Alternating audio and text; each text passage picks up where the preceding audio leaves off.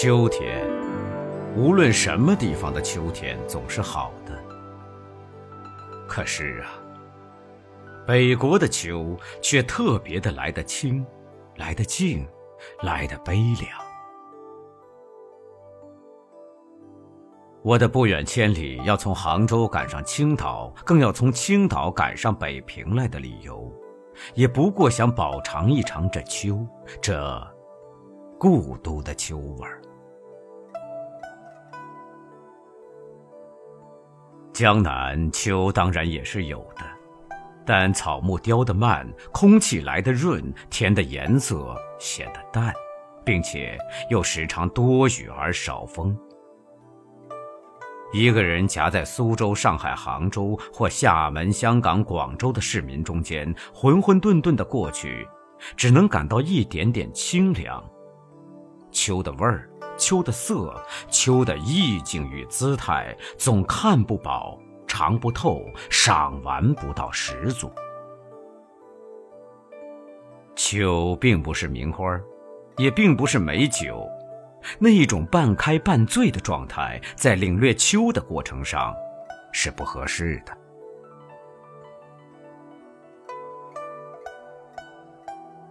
不逢北国之秋，已将近十余年了。在南方，每年到了秋天，总要想起陶然亭的芦花、钓鱼台的柳影、西山的重唱、玉泉的夜月、潭柘寺的钟声。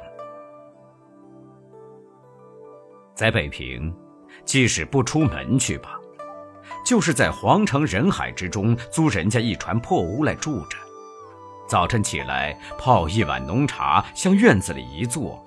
你也能看得到很高很高的碧绿的天色，听得到青天下驯鸽的飞声。从槐树叶底朝东细数着一丝一丝漏下来的日光，或在破壁腰中静对着像喇叭似的牵牛花的蓝朵，自然而然的也能够感觉到十分的秋意。说到了牵牛花我以为以蓝色或白色者为佳，紫黑色次之，淡红色最下。最好还要在牵牛花底叫长着几根疏疏落落的尖细且长的秋草，使作陪衬。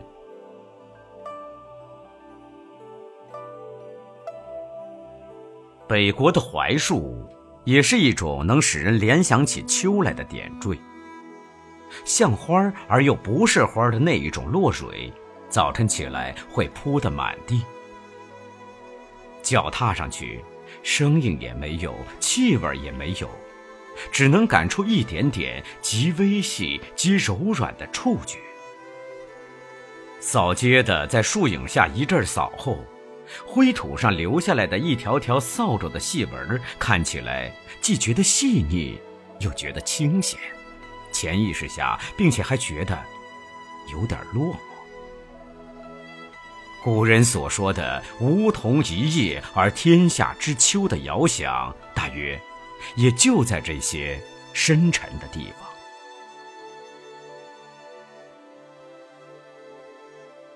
秋蝉的衰弱的残声，更是北国的特产。因为北平处处全长着树，屋子又低，所以无论在什么地方都听得见他们的啼唱。在南方是非要上郊外或山上去才听得到的。这秋蝉的嘶叫，在北平可和蟋蟀、耗子一样，简直像是家家户户都养在家里的家虫。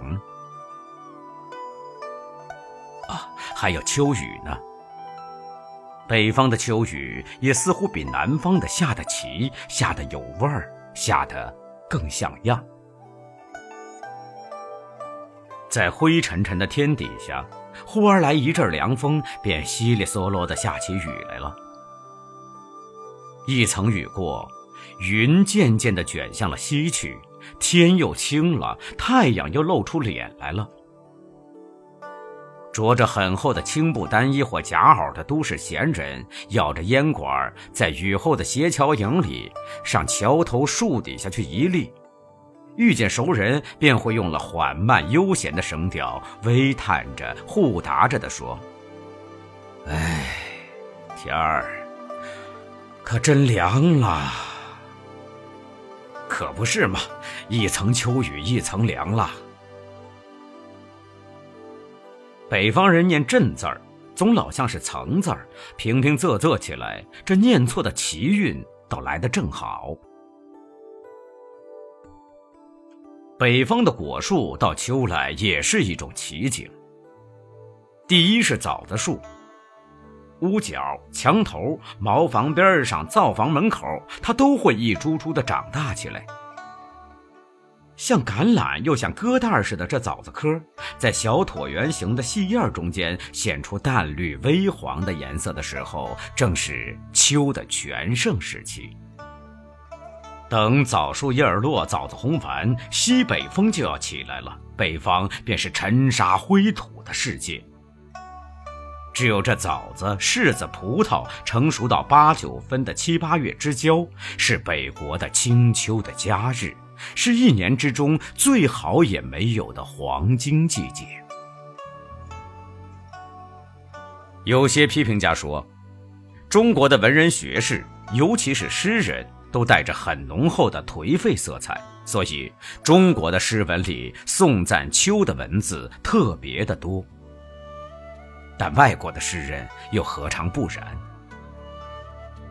我虽则外国诗文念得不多，也不想开出账来做一篇秋的诗歌散文抄。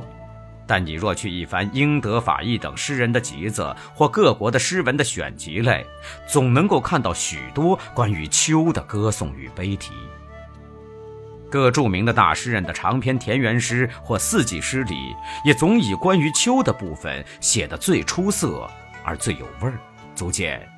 有感觉的动物，有情趣的人类，对于秋，总是一样的，能特别引起深沉、悠远、严厉、萧索的感触来的。不单是诗人，就是被关闭在牢狱里的囚犯，到了秋天，我想也一定会感到一种不能自已的深情。秋至于人，何尝有国别？更何尝有人种阶级的区别呢？不过，在中国文字里有一个“秋氏”的成语，读本里又有着很普遍的欧阳子的《秋声》与苏东坡的《赤壁赋》等，就觉得中国的文人与秋的关系特别深了。可是，这秋的深味儿，尤其是中国的秋的深味儿。非要在北方才感受得到底。